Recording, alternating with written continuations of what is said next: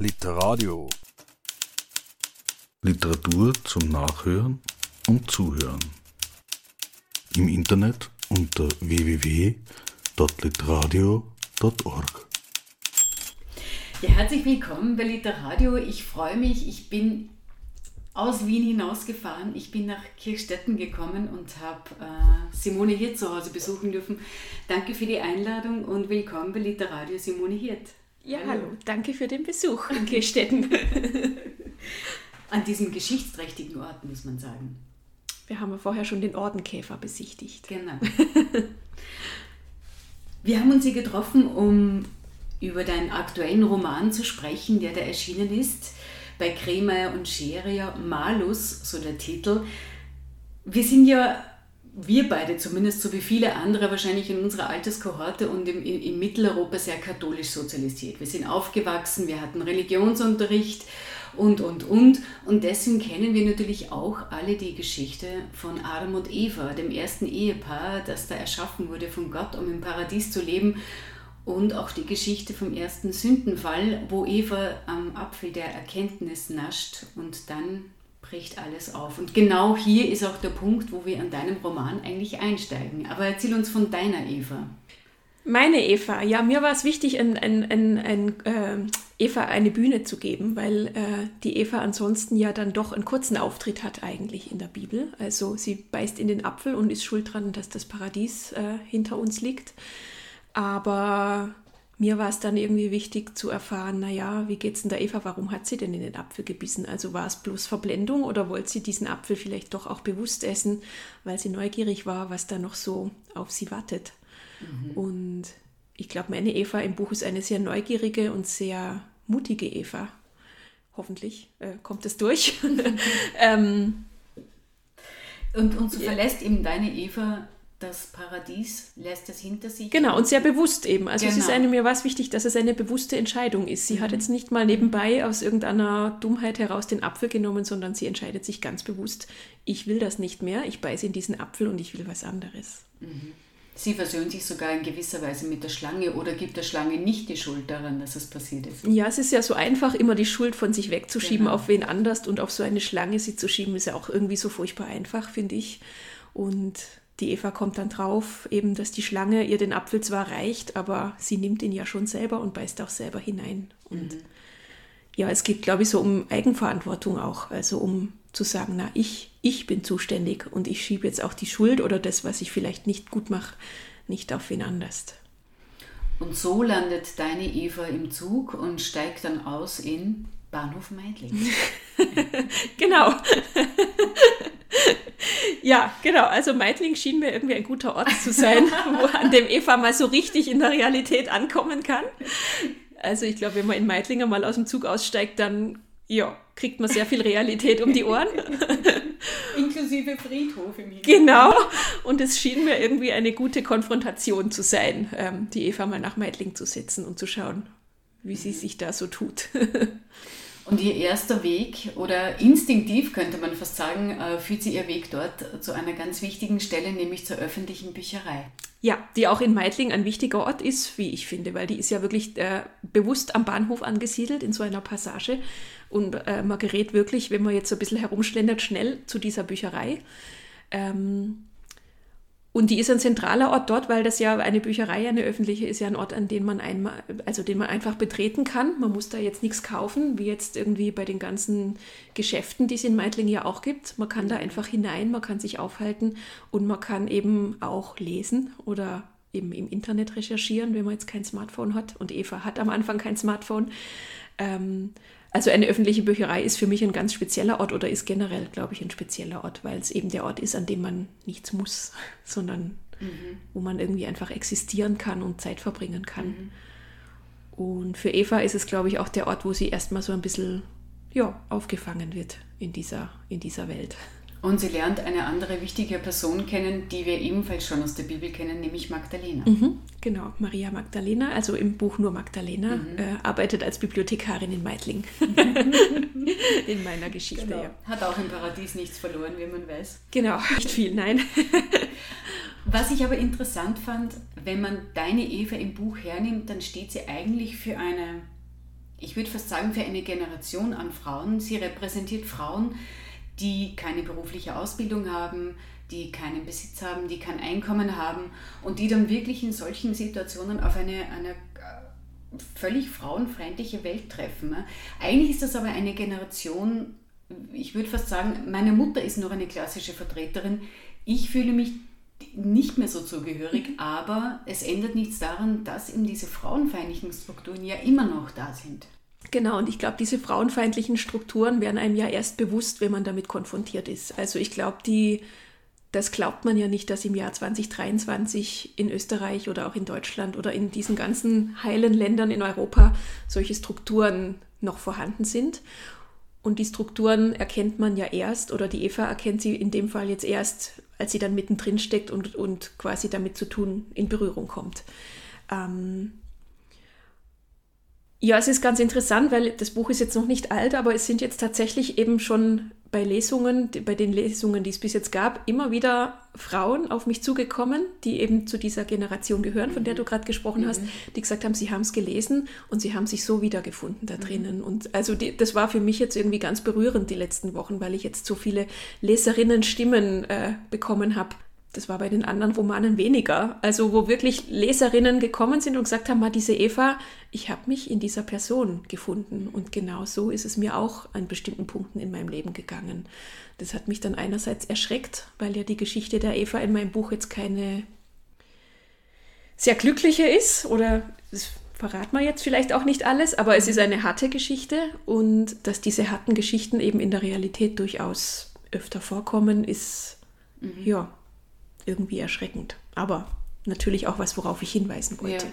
Genau. Aber eben trotz dieser großen Abhängigkeiten, die deine Ewe im Buch ja hat, dadurch, dass sie völlig mittellos ist eigentlich und mhm. zum Glück auf Magdalena trifft, die sie da unterstützt und auffängt und ihr ein Netzwerk gibt.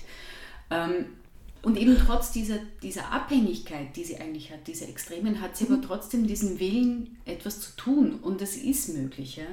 ja. Und ähm, was mich auch gleich zu dem bringt, nicht nur Eva ist ihren, repräsentiert eine bestimmte Art von, von, von Frauen in unserer Gesellschaft, so ist es ja auch Adam. Ja. Mhm. Man könnte ja sagen, das Paradies ist gebildet von einem paternalistischen Gott.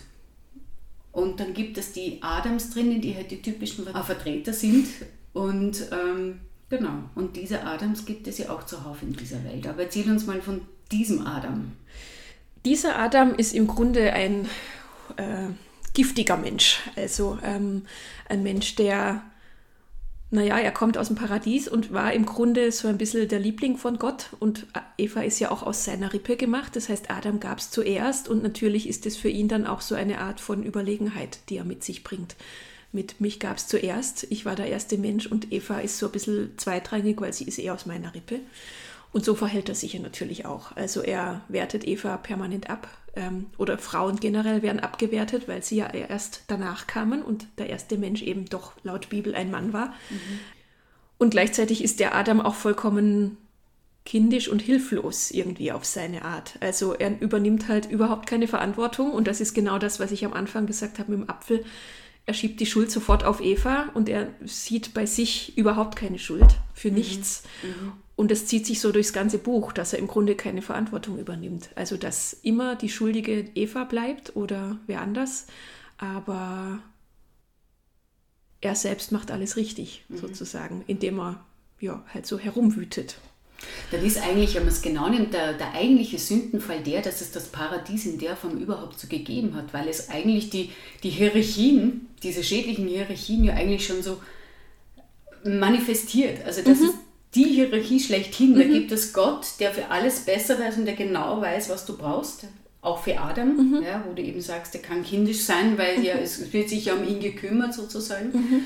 Und auf der anderen Seite eben äh, ähm, auch dieses, dieses, dieses, eben dieses Entmündigen auch auf eine mhm, Art und Weise. Genau, also im Grunde ist es, es ist ja ein, also ja, ich habe manchmal ein Problem mit dem Wort emanzipatorisch, aber es ist ein emanzipatorischer Roman. Äh, also ich habe das, das Problem mit dem Wort aus anderen Gründen. Mhm. Aber es ist ein emanzipatorischer Roman, aber nicht nur, da geht es nicht nur um die Emanzipation von Eva, sondern im Grunde der ganzen Menschheit. Weil wenn die, wenn die Geschichte auf dieser, auf dieser Legende aufgebaut ist, dass man im Paradies hätte sein können und da wird sich gekümmert und man ist unmündig und das soll das Paradies sein, dann ist ja schon mal das ganze Denken darauf angelegt, dass man eigentlich in Mündigkeit leben soll.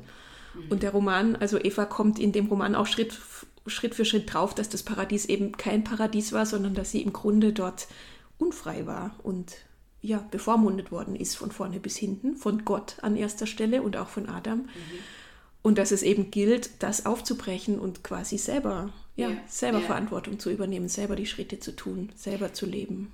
Und nicht nur zu das, bestimmen über sein Leben. Genau, also sie, sie ist dort nicht nur entmündigt worden und bevormundet worden, es geht ja auch so weit und das erkennen sie ja auch erst später, mhm. auch in Konfrontation mit den Strukturen in Meidling sozusagen, mhm. im jetzigen Leben, dass dort das teilweise regelrecht Gewalt ausgeübt mhm. worden ist gegen sie. Das mhm. ist ja auch ein sehr diffiziles mhm. Thema eigentlich, weil wo beginnt denn jetzt die Gewalt in einer Beziehung und wo hört sie auf? Ja, ja, das ist ein sehr diffiziles Thema und es ist auch, wo beginnt die Gewalt in einer Gesellschaft, wo beginnt strukturelle Gewalt. Und dieser Gewalt, diese Gewalt, die existiert, äh, wenn man genau hinschaut. Und von der Gewalt sind ja dann eben nicht nur diese Frauen einer bestimmten Generation betroffen, die vielleicht wenig gebildet sind oder irgendwas, sondern davon sind alle betroffen. Und das, also im Buch zum Beispiel ist Eva ja dann auch schwanger von Adam, ungewollt. Und es beginnt aber dann damit, wie wird man behandelt in so einer Schwangerschaft? Wie sind so die Konditionen Mutter-Kind-Pass-Untersuchungen und Elterngeld? Wie kommt man dazu? Wie wird man behandelt auf Ämtern? Und das ist strukturelle Gewalt, die durchaus äh, stattfindet. Es geht dann auch um den Scheidungsprozess. Äh, also Eva lässt sich von Adam scheiden. Wie läuft eine Scheidung in diesem mhm. Jahrhundert noch ab? Mhm. Ähm, ja, wie werden Urteile gesprochen bei Scheidungsprozessen? Wie wird da argumentiert? Und das ist teilweise frauenfeindlich ähm, und Gewalt, gewalttätig tatsächlich. Genau, genau. Und da steckt ja auch schon das, der nächste Punkt drinnen, der bei dir ganz eine entscheidende Rolle spielt im Buch. Und zwar sind das diese Rollenbilder, diese mhm. Zuschreibungen und Klischees, mit denen wir ja immer noch zu kämpfen haben. Und ich würde sogar mal sagen, auf eine ganz persönliche Art und Weise, wahrscheinlich auch viele Männer mit diesen Männerbildern kämpfen. Ganz müssen. bestimmt, ganz bestimmt. Also ich glaube tatsächlich, diese Bilder sind immer noch so, so tief in unserer Gesellschaft verankert, dass das auch für die Männer nicht leicht ist da. Also es gibt ja eben nicht nur diese Adams, die so irgendwie toxisch und wütend und kindisch sind, sondern es es gibt ja durchaus sehr vernünftige, kluge Männer. Ähm, für die ist es ja auch nicht leicht, damit da rauszukommen aus diesem Muster. Also diese Muster sind so tief, Frauen haben so zu sein und Männer sind so, ähm, dass es, glaube ich, generell unsere Gesellschaft gerade vor eine große Hürde stellt. Wie gehen wir damit um und wie tun wir eigentlich anders? Also ich finde, ich nehme so ganz viel Verunsicherung auf beiden Seiten auch wahr, ähm, wie man jetzt tun soll, als Frau und als Mann. Eben, und zugleich haben um jetzt wieder Corona zu bedienen, aber die letzten Jahre haben es ja sehr sichtbar gemacht, wo denn tatsächlich der Schwerpunkt liegt. Wer leistet denn die Versorgungsarbeit? Wer kümmert sich denn zu Hause um, um das, dass alles funktioniert? Wer macht denn die Subsistenztätigkeiten, auf die unsere ganze Wirtschaft aufgebaut ist? Und das war so entlarvend, weil ich glaube, viele Frauen, die sich eigentlich schon, wie du dein Unwort, das du nicht magst, für emanzipiert gehalten haben, sind genau denselben systematischen äh, Roll diesen, diesen negativen Zuschreibungen zum Opfer gefallen. Das mhm. war genau das Gleiche. Mhm. Und man merkt es erst, wenn man drinsteckt. Und ich glaube, wenn diese Pandemie nicht gewesen wäre, vielleicht hätte man viel gar nicht bemerkt, wie es ja. noch im Argen liegt. Genauso wie Eva auch erst drauf stößt, wie eine Scheidung heutzutage abläuft und wie feindselig das dann wird und wie frauenfeindlich die Strukturen dann auch an Gerichten, bei der Polizei und so weiter sind. Also es ist in dem Fall, geht es auch um Gewalt gegen Eva. Mhm. Ähm, das merkt man erst, wenn man drinsteckt. Eva stößt erst drauf, als sie wirklich bei der Polizeiwache sitzt und eine Anzeige machen will, wie sie da behandelt wird und wie, wie, das, wie das rennt. Also es rennt vielleicht nicht immer so wie bei Eva, aber es rennt eben doch noch oft so. Und das weiß man nicht oder ahnt man nicht, wenn man es nicht, äh, ja, wenn man nicht drinsteckt. Und mir war es eben wichtig, dann eine Figur da wirklich reinzuschmeißen. Also das klingt jetzt gemein für Eva, aber mir war es wichtig, sie da wirklich reinzuschmeißen und zu sagen, jetzt erlebe das mal durch, wie unsere Welt so abläuft. Ja, ja. Ähm, und zu zeigen dadurch natürlich auch, wie es läuft, wie es mitunter läuft. Nicht immer, aber mitunter. Ich habe ja noch viel darüber nachgedacht, wie bei uns in der Gesellschaft eben zum Beispiel in so Situationen, wo Eva bei der Polizei steht und eine Anzeige machen möchte, wie bei uns immer noch so eine komische Trennung zwischen privaten und nicht privaten getroffen wird, wo man sich einmischen darf und wo nicht. Also das Private ist ja in vielen Dingen noch so ein bisschen ein rechtsfreier Raum, möchte man fast meinen, wo es einfach wirklich, wo es zu schlimmen Sachen kommen muss, bis überhaupt irgendwann einmal etwas möglich ist, dass rechtliche Schritte mhm. möglich sind. Ja? Mhm. Und hier sind wir ja beim nächsten Thema, das bitte ganz zentral ist, weil das Extremste und eines der schlimmsten Dinge, die ja am Ende solcher, solcher Beziehungen solcher Prozesse stehen, ist dann oft auch der Femizid, mhm. wie wir erfahren haben. Mhm, mhm, genau. Also ja, das Buch ist entstanden, während ich quasi fast wöchentlich von versuchten Femiziden oder wirklich tatsächlich durchgeführten Femiziden gelesen habe und noch immer lese. Und eben Österreich ist da ganz weit vorne bei den Zahlen, mhm. dafür, dass Österreich ein kleines Land ist. Und ja, also es hat mich schon auch beschäftigt, wie kommt es dazu? Ich habe mich jetzt im Zuge des Romans viel äh, mit Gewaltforschung beschäftigt und mit eben Dynamiken innerhalb von Beziehungen und wie auch mit einzelnen Femiziden. Wie, wie kam es dazu? Wie, wie ist das abgelaufen? Wie haben die Täter sich später vor Gericht gerechtfertigt? Äh, aus welchen Gründen haben sie das gemacht? Ähm, und ja, das ist schockierend in Wirklichkeit, dass das, also und auch das, äh, also ich, ich glaube, ich hätte das vor zehn Jahren, äh, war mir das nicht bewusst und jetzt ist es mir bewusst geworden dadurch, dass ich mich damit auseinandergesetzt mhm. habe und mhm. es war umso dringlicher für mich, da jetzt einen Roman auch drüber zu schreiben, wo man einfach unmittelbar mit so einer Figur konfrontiert ist, die in so einer Beziehung oder in so einer Trennung steckt, mhm. die hochgewalttätig dann eben ist. Und äh, ja, sie dann auch zu begleiten, eben tatsächlich zu schauen, wie geht's ihr bei der Polizei, wie geht's ihr vor Gericht, wie wird das wahrgenommen und es ist, wie, wie du sagst, es ist oft dieses private, naja, die haben da halt einen Beziehungsstreit, Zeit, das ist noch immer so tief verankert, dass dieses Private irgendwie so ein bisschen wurscht ist aber dass tatsächlich Frauen sterben dabei, weil sie privat ein bisschen Beziehungsstreit in Anführungszeichen gehabt haben.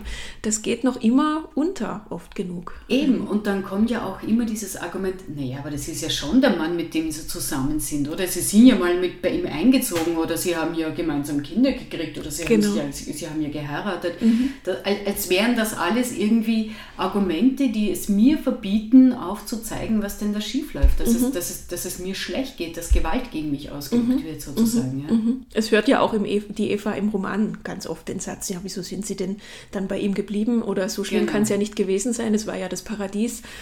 Äh, was wollen sie denn? Oder also ähm, ja, wo, so, wo Täter-Opfer-Umkehr einfach auch stattfindet. Also wo, wo man ganz schnell an dem Punkt ist zu sagen, naja, diese Frauen, die in diesen Beziehungen bleiben und das mit sich machen lassen, die sind ja selber schuld. So, das ist, glaube ich, was, was ganz oft noch äh, so ein bisschen in den, in den Gemütern verankert ist. Ähm, dass eben nicht die Männer, die töten oder die schlagen, schuld sind, sondern die Frauen, die das mit sich machen lassen, ähm, als Schuldige dargestellt werden. Oder das andere Extrem ist, dass diese Frauen sich das alles nur scheinbar einbilden und hysterisch und labil genau. sind, also dass ihnen ja, genau. versucht wird, irgendwie eine psychische mhm. Krankheit anzuheften. Auch das geschieht der Eva im Buch. Ähm, dass quasi umgedreht wird, naja, die ist so labil und die ist irgendwie, die bildet sich das alles ein und die übertreibt. Ähm, das ist jetzt, glaube ich, auch keine Seltenheit, dass das in der Wirklichkeit ja. so und eben gehandhabt in ihrem Zustand, es wird ja auch immer von ihrem Zustand mhm. gesprochen, weil sie eben schwanger mhm. ist. Und ich glaube, wir haben sogar bei dem letzten Roman Das Loch, mhm haben wir genau über das geredet, dass schwangere Frauen in unserer Gesellschaft ganz oft regelrecht entmündigt werden, mhm. dass ihnen plötzlich jede Persönlichkeit und jeder Verstand abgesprochen wird und sie einfach irgendwie ihre einzige Aufgabe in einem optimalen Brutkasten mhm. besteht, mhm. dem am besten noch irgendwie immer die Sonne aus dem All macht. Genau, so ungefähr, genau, genau, genau. Und auch das widerfährt Eva dann so dieses, ähm, na, sie sind ja jetzt schwanger, jetzt geben sie Ruhe, was wollen, was muten sie dem Kind jetzt zu, dass genau. sie ihm genau. diese Scheidung noch aufdrücken und schonen sie sich gefälligst und ja, dass Eva gar nicht zur Ruhe kommen kann, weil sie einfach permanent malträtiert wird und permanent von Adam gepiesackt wird, fällt irgendwie dann oft so unten durch. Also ähm, ja, Hauptsache, dass der, die werdende Mutter schont sich und ist irgendwie ja, ein Brutkasten. Genau. Immerhin geht es ja um kein der da auf die Welt kommt. Ja, genau. Also der hat gefälligst, da hat die Mutter gefälligst zu schauen, dass der genau. gut auf die Welt kommt. Ich finde ja auch den Titel spannend, weil selbst der Titel Malus ganz zweideutig ist, weil einerseits ist Malus ja eine Bezeichnung für Apfel oder für die Pflanzengattung der, der Apfelbäume. Und der Apfel spielt ja eine zentrale Rolle, eben nicht nur im Sündenfall, sondern im ganzen Buch. Mhm. Und auf der anderen Seite kenne ich das ja auch zum Beispiel von Kfz-Versicherungen, mhm. dieses Bonus-Malus-System. Also wo es quasi mit negativen, der Malus ist dann der negative mhm. Anreiz, mit dem ein bestimmtes Verhalten erzwungen werden mhm. soll. Das passt ja eigentlich genau. Das passt genau. Ich muss aber zugeben, der Titel ist gar nicht von mir, sondern hat, hat äh, eine vom, also wir haben lange überlegt, der Titel wäre eigentlich ein ganz anderer gewesen. Der war dann nicht möglich, weil gerade ein anderes Buch erschienen war in Deutschland, was einen ähnlichen Titel hatte. Dann haben wir lange überlegt und ein eine, eine äh, liebe Dame vom Verlag ist dann auf Malus gekommen und ich war dann aber doch sehr glücklich da, oder bin auch jetzt noch sehr glücklich über den Titel, weil das wirklich sehr gut trifft und ähm, mhm. es beinhaltet eben genau dieses Benachteiligung, äh, benachteiligt sein, weil ähm, was sich ja durchs ganze Buch zieht. Also Eva wird von Anfang an äh, benachteiligt oder ähm, soll quasi büßen dafür, was sie genau, angerichtet hat. Genau.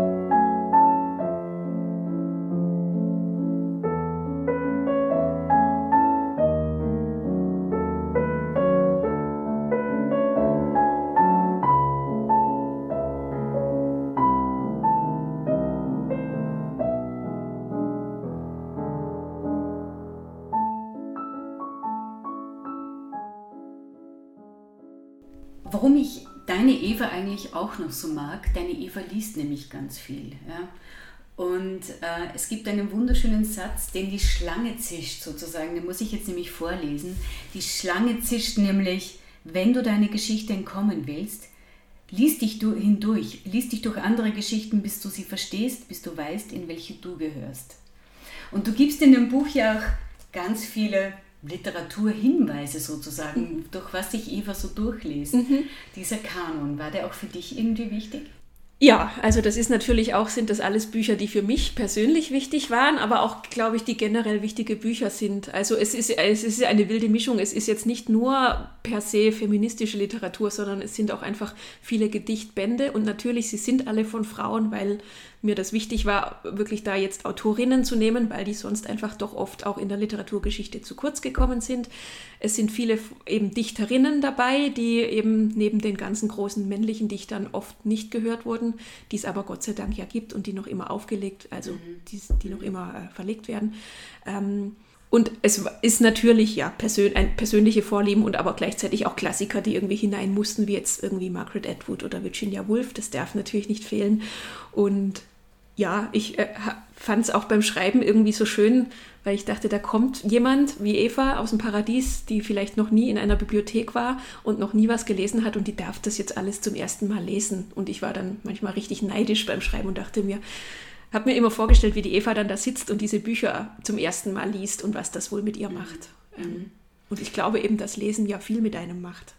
Also ich kann mich an dieser Stelle sehr mit Eva identifizieren, weil es mir genauso geht, dass Probleme, die mir im Alltag begegnen oder, oder Phänomene, die ich nicht verstehe, mir immer so zu erklären versuche, indem ich nach den Worten suche. Mhm. Und die hält man oft über Literatur, über Lektüre, mhm. über weiß ich nicht. Eben diese Worte, mit denen ich es dann schaffe, das zum Ausdruck zu bringen, äh, was da in mir emotional brodelt, mhm. sozusagen. Ich glaube, weil man durchs Lesen in, in, an einen Punkt in sich kommt, der halt tiefer sitzt als das Gehirn, nämlich irgendwie an die genau. Emotion. Mhm.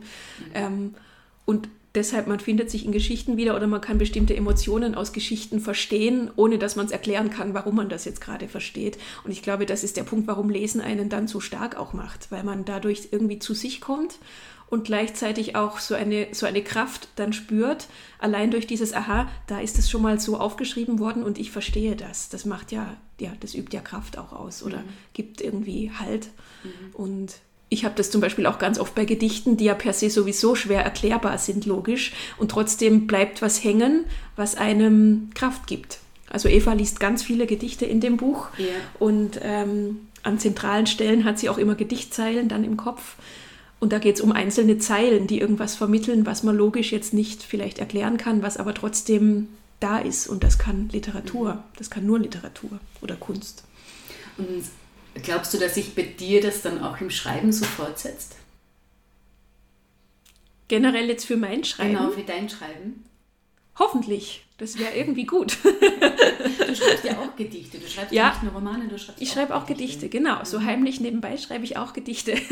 und eben auch das Schreiben von Gedichten oder eben das Schreiben an sich ist ja auch was total Kraftvolles und Befreiendes. Also das Lesen ist es, aber das Schreiben selber ist es ja auch. Und es ist manchmal schon so, dass ich dann ein Gedicht oder eine einzelne Zeile schreibe und allein das Schreiben von dieser Zeile dann so unglaublich mhm. viel Mut gibt. Mhm. Ob das dann wer liest oder nicht, ist dann oft sogar egal, weil es geht dann darum, dass ich es aufgeschrieben habe und dass das dann da steht. Und es gibt, äh, gibt Kraft, den ganzen Wahnsinn ja. irgendwie auszuhalten, der da so um uns tobt. Nur mir geht es dann manchmal so, dass ich das Gefühl habe, das war ja schon mal da. Ich glaube, es war ja alles Oder, immer schon ja, genau. mal da. Es war also ja, aber ich glaube, das ist ja, die, die, die, die irgendwie die Worte stiehlt. Ja, so. aber ich glaube, das darf einen nicht abhalten, weil alles war in Wirklichkeit schon mal da und es ja. sollte einen nicht abhalten, dann trotzdem wieder diese Worte zu verwenden. Also sonst, dürft, sonst müsste man schweigen und sterben, glaube ich. Mhm. ähm, ich glaube, es geht genau darum, dass man halt trotzdem weitermacht, obwohl alles schon mal da war und trotzdem versucht, vielleicht nochmal eine Nuance, eigene Stimme zu finden oder mhm eine Zeile nochmal vielleicht so abzuwandeln, wie es vielleicht noch nicht da war. Und selbst wenn die auch schon so da war, hat man es zumindest gemacht. Also. Ich meine, ich bin froh, dass du schreibst, weil sonst würden wir jetzt hier nicht sitzen und über Malus reden. bin auch froh, dass ich schreibe, sonst wüsste ich gar nicht, was ich sonst tun würde. Du würdest dann als Elektrikerin am Käfer von Weston New Orden herumbasteln und ihn zum Leuchten bringen. Vielleicht. Das wäre eine Variante, die durchaus denkbar wäre. Ja. Ich habe dann ähm, so ein bisschen herum recherchiert, weil ich da was im Kopf hatte von Lilith. Und ich habe das nämlich dann recherchiert. Und in der feministischen Theologie heißt es ja sogar, dass Eva gar nicht die erste Frau Adams war, sondern mhm. da gab es diese Lilith, die sogar in der Bibel einmal genannt wird. Mhm. Und diese Lilith, die hat überhaupt drauf geschissen sozusagen. Der war das überhaupt gleich mal so blöd, irgendwie mhm. diese Bevormundung und das mhm. alles und hat Tschüss gesagt, woraufhin sie natürlich in der Geschichte und in den Erzählungen als Dämonin stilisiert wird und als Winzbraut und jetzt so quasi paradigmatisch für das weiblich Böse steht. Sozusagen. Ja, genau, genau. Und dann haben sie sich gedacht, jetzt nehmen wir eine nette Eva, die das alles mit sich machen lässt. Und ich habe jetzt versucht, die Eva da auch rauszuholen. Aber das ist tatsächlich auch was, was worüber ich dann also schon viel früher mal gestolpert bin und was ich eigentlich auch ein Unding finde, dass es eigentlich, dass Adam eigentlich mal eine andere Frau hatte und die war halt einfach jetzt blöd gesagt zu vorlaut, als genau. dass sie in der Bibel weiter bestehen genau. durfte. Und deshalb wurde sie dann stigmatisiert. Und das ist ja auch das Interessante an Maria Maria Magdalena an der Figur. Also ähm, deshalb taucht sie dann auch im Buch auf. Auch die wurde ja, also seit, ja, die ist irgendwie die Hure und war irgendwie das Verhältnis von Jesus. Aber wer diese Frau eigentlich war und dass sie was ganz anderes war, das geht so unter. Also die mhm. Geschichtsschreibung macht ja mhm. bestimmte Dinge auch sehr bewusst. Mhm. Und wenn dann in vielen, äh, in vielen wichtigen Papieren steht Maria Magdalena die Hure, dann ist, dann bleibt sie in den Köpfen die Hure, obwohl sie ja eben was ganz anderes war. Eben, und selbst, also, dass sie wahrscheinlich ein Verhältnis mit Jesus hatte, wenn das alles so geschehen ist, selbst das wieder von der Kirche tunlichst negiert. Mhm. Kann ja nicht sein. Mhm. Oder sie hat das herausgefordert und ist natürlich wieder selber dran schuld und genau. sie ist die Böse. In diesem Sinne lege ich allen Leser und Leserinnen Malus sehr ans Herz, äh, einzutauchen auf eine Paradigmen oder eine, auf eine paraphrasierende Art und Weise sich mit dem ersten Sündenfall der Geschichte auseinanderzusetzen, der jetzt in die Jetztzeit gebracht wurde. Vielen Dank für das Gespräch, Simone Hirt. Vielen Dank für das Gespräch zum Malus, erschienen im Kremeyer und Scheria Verlag, mittlerweile dein vierter Roman. Mhm. Ich freue mich schon auf den nächsten. Ich hoffe, schon in Arbeit. Viel, ich hoffe, du schreibst viel und bis dahin alles Gute. Dankeschön. Danke, danke fürs Gespräch. Literadio Literatur zum Nachhören und Zuhören. Im Internet unter www.litradio.org.